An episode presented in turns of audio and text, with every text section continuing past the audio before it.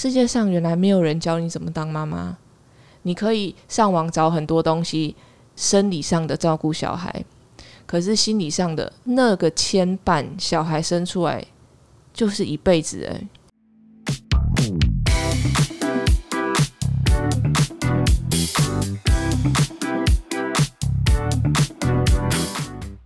嗨，大家今天过得好吗？欢迎收听理科 PD。大家好，我是迟迟。你有闻到一个味道吗？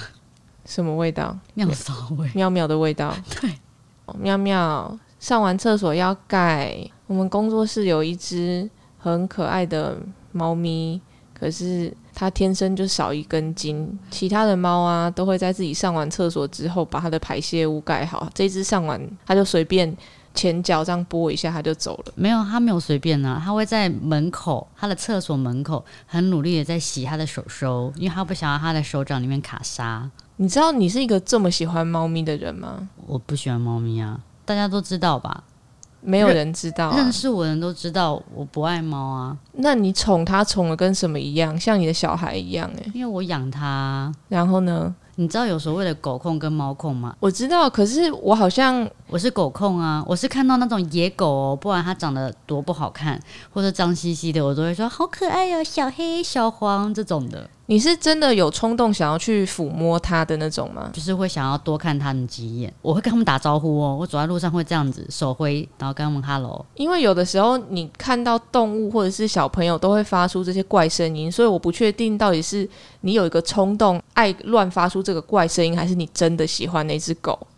因为你都叫人家野狗啊。好了，总之，所以你觉得你比较喜欢狗？我比较喜欢狗跟仓鼠。我唯一喜欢的狗只有哈士奇。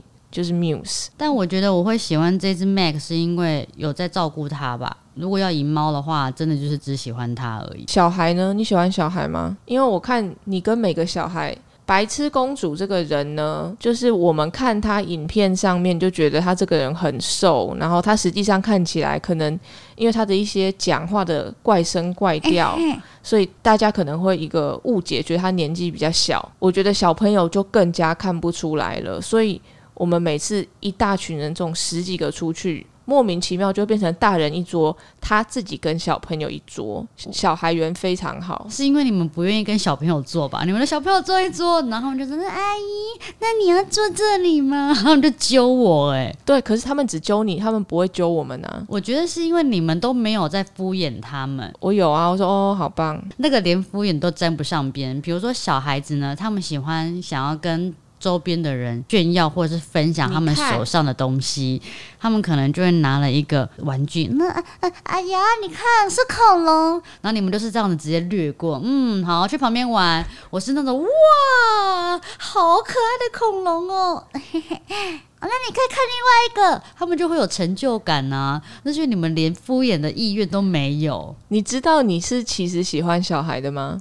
不知道，你跟我讲后我才知道。因为你看看我们身边这些大人，每个人看到小孩都非常冷静，然后就说好了，好，那你先去旁边这样子。其实我可以分得出来哪些大人喜欢小孩和不喜欢小孩。我之前的同事嘛，跟我之前的同学和周遭的朋友，其实蛮多都有结婚生小孩的。有时候可能会姐妹聚会嘛，一起约吃饭，你都可以看得出来。会去主动跟小朋友讲话的人，就是会喜欢小孩的；不喜欢就是真的不喜欢。我真的从小到大，我都是离小孩非常非常的远。我我感我感受得出来，因为不喜欢的话，是真的不会说看到就会打招呼。我不是不喜欢，我是觉得我今天跟姐妹出来，我就是要跟姐妹聊天。我今天不是要来跟那个小小孩互动，因为我们附近的小孩都很小。最大的顶多就是六岁、七岁，剩下就是一些两岁、四岁的。但我好像真的就是看到那些小朋友，不管是谁的小孩、朋友或者是同事、同学，我就会跟他们挤眉弄眼的。最近发生一件我觉得很好笑的事情，就是有一个四岁的小男孩去推了两岁的小女孩，两岁小女孩哭了。身为大人，在场的大人其实就过去。然后想要看一下那个小朋友，对我就想要关心一下，说那个两岁的妹妹说：“来，怎么啦？是不是哥哥对你怎么样？”那旁边有一位七岁的姐姐就把我推走，说：“没有，我出力，他就把我推开，哎，然后他就蹲下来，然后蹲在那个两岁的小妹妹前面说：“奶怎么了？怎么了？哥哥刚刚对你怎么了？”我想说我要来帮忙说主持公道，但我被那个老大，就是只有七岁的小女孩给推开。他们没有把我当长辈吗？还是说，我觉得你不是，你所有小朋友都把你当平辈？怎么可能？我那么高大哎。你是比他们高没有错，可是我会帮他们洗澡哎。可是你们就是在地上打成一片啊，而且七岁的小女孩不信任你可以维持秩序，是不是有点自尊心受伤？她现在会跟我说：“阿姨，你不要再发出这种声音了。”因为我就会说：“耶，我们现在去飞好吗？不要这样这种声音讲话。”因为吃其实是我儿子的好朋友，然后忘年之交吗？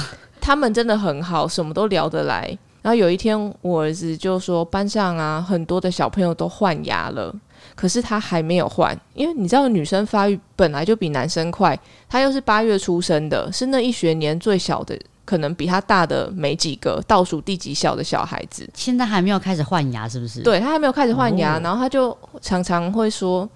为什么大家都换牙了？他已经没有门牙了诶。然后我就说：“来，妈咪看一下有没有哪边松的。”我就看很久，就说没有，没关系，时间没有到啊，就是等到要换牙就换牙。结果他就转头问我说：“车车阿姨，你换完牙了吗？”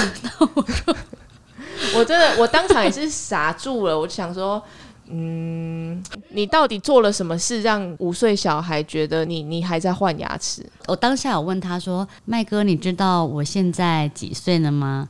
呃，三十二岁。所以你换完牙了吗？我觉得有可能是因为我每次在跟他讨论事情的时候，因为他要跟我分享学校发生的事情。按照我跟那么多小朋友相处下来啊，他们想要的是同理，就是我在跟你分享事情的时候，大人你不要第一线就先指责我，或者是问我为什么为什么怎么了怎么了，那我就会用我的例子跟他讲，比如说啊，你今天在学校发生什么事情，然后他可能会。愿意讲或不愿意讲，然后有时候愿意讲的话，我就说哦，对啊，我之前幼儿园的时候啊，也是有遇到老师啊，就不好的老师，不好的老师就不相信我说的话，我说我脚痛，老师说好，那你可以现在回家，结果后来脚不痛了，老师突然走过来，以为我脚好了，是骗他的，就马上骂我，诶，我就跟他讲我以前。对，二十二十几年前幼儿园的经历，你跟一个孩子讲三十年前的事，讲的像昨天发生一样，是，所以他一直以为幼儿园对我来说是很近的时间，没有隔多久这样，因为他觉得怎么可能会记这么清楚，因为没有一个大人跟他们讲他们小时候发生的事情，但因为我这个人就是记性莫名其妙的好，就我很容易记得我童年时候发生的事情，所以我想说，如果我要让他愿意分享。他的想法的话，因为其实麦哥，你儿子真的是很聪明，就是他很能听得懂道理，所以你只要真的认真跟他讲，他可以感同身受的话，他是可以理解的。那有时候我就会用说我自身的案例，我发生了什么事情，所以怎么样怎么样。嗯，总之跟我比起来，你非常喜欢小孩，但是我在生小孩之前，我离所有小孩都就是离非常远。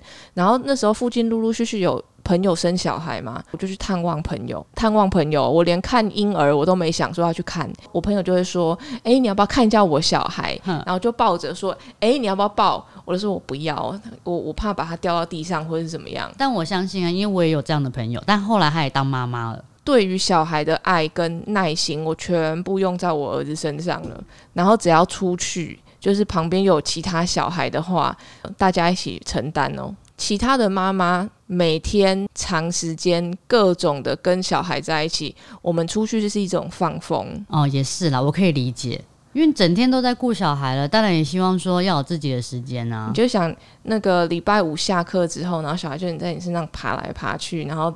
体力又很好，到整个周末早上一起来就说好，那我们现在要干什么呢？然后就一整天，到最后跟你们去吃饭的时候，妈妈已经奄奄一息了。要是有人可以冲过来带领这群小孩，整个妈妈就是会松一口气在那边聊天呢。其实小孩是很单纯的，我可能会喜欢小孩，是因为我觉得人性本善，小孩非常的单纯，而且非常的善良。回到家或者是见面的时候，小朋友会往你这边冲过去。总之，我们就是。哇，今天特别多的闲聊，但是从我们的谈话之中，大家应该可以了解，我没有特别喜欢小孩，可是我不是讨厌小孩，但我懂你的意思。但是其实你自己有小孩了，就会非常爱自己的小孩啊，这是一定的啊。因为我遇过太多这样的朋友了，就是他们本来都是不喜欢小孩的，后来谁知道，嗯，就这样子怀孕生小孩了。我看他们也是整天就是抱着小孩，顾着小孩这样。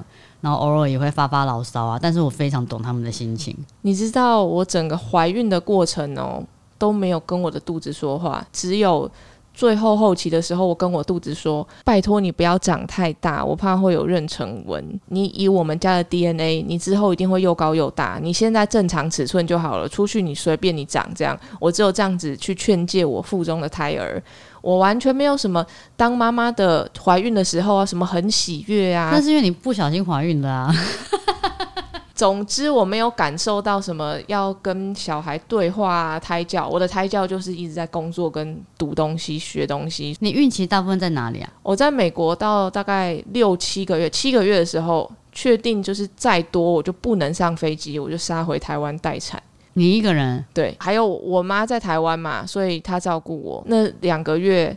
我妈第一件事情就是带我去照超音波嘛，产检，他就说哦，那个胎儿怎么样怎么样，公一点多公斤而已，其实是非常正常正确的尺寸。那阿妈就说啊，怎么这么小？就后面其实还有两个月可以快速让胎儿长大的时间。我一直都没有任何当妈妈的感觉，到我要剖腹的时候。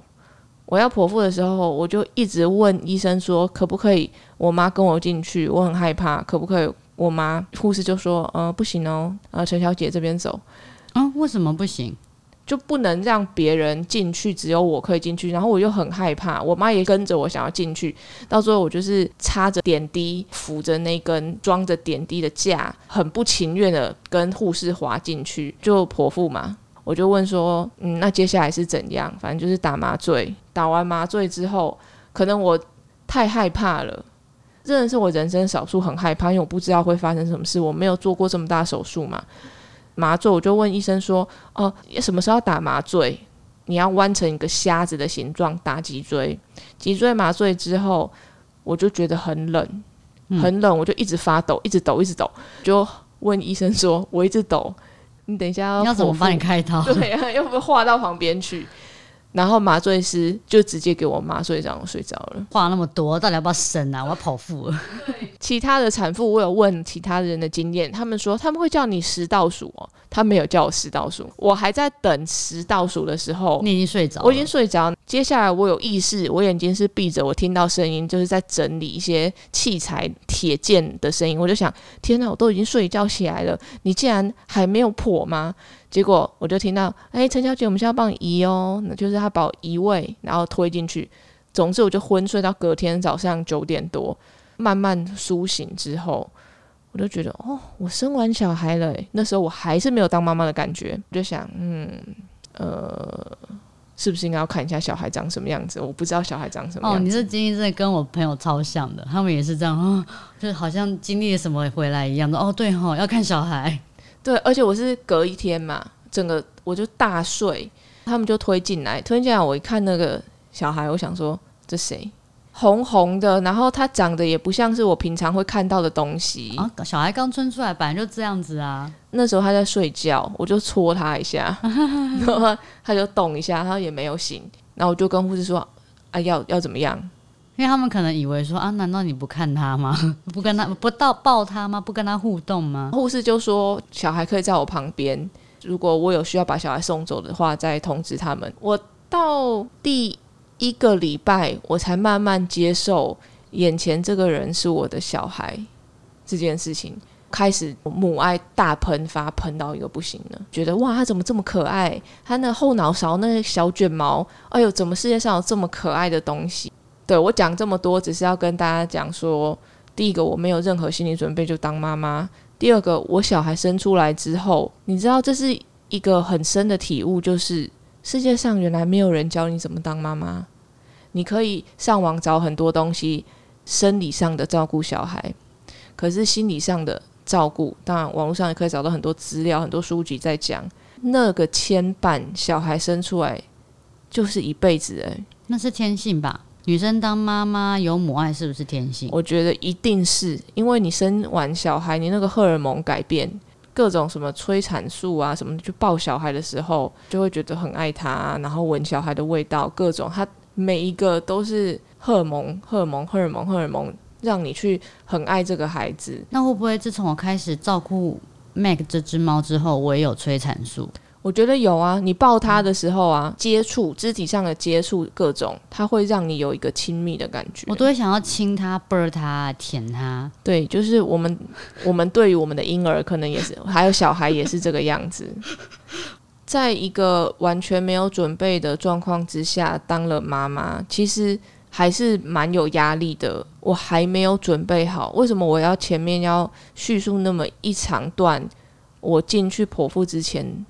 我还想要我妈妈跟我一起进来，是因为你还没长大，你还是小孩子。一个女人可以一辈子都是小孩，如果她选择不生小孩的话，但当你一旦生了小孩之后，你就再也不是小孩了。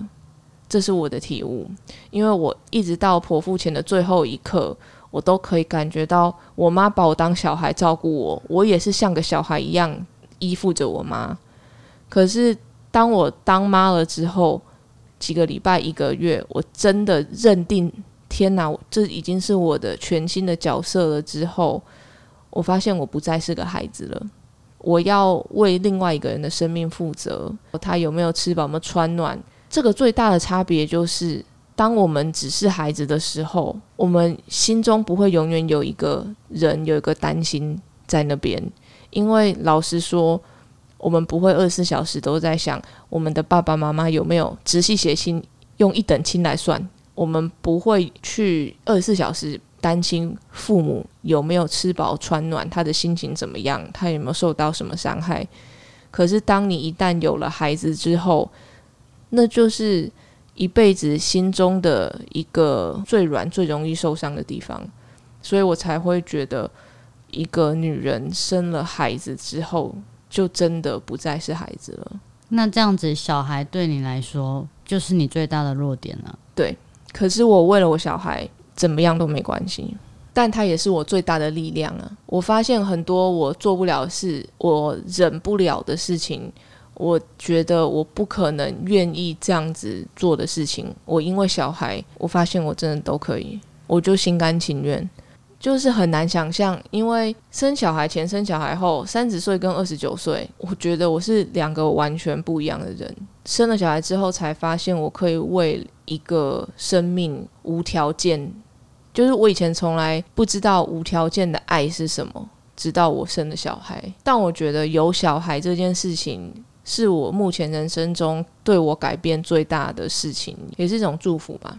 那今天就这样啦，不知道大家听完这集之后有没有什么感受呢？欢迎到 YouTube 或 Podcast 留言跟我分享你们想听的事。谢谢收听理科 PD，喜欢的朋友们帮我到 Apple Podcast 留言加五颗星。理科 PD，我们下次见。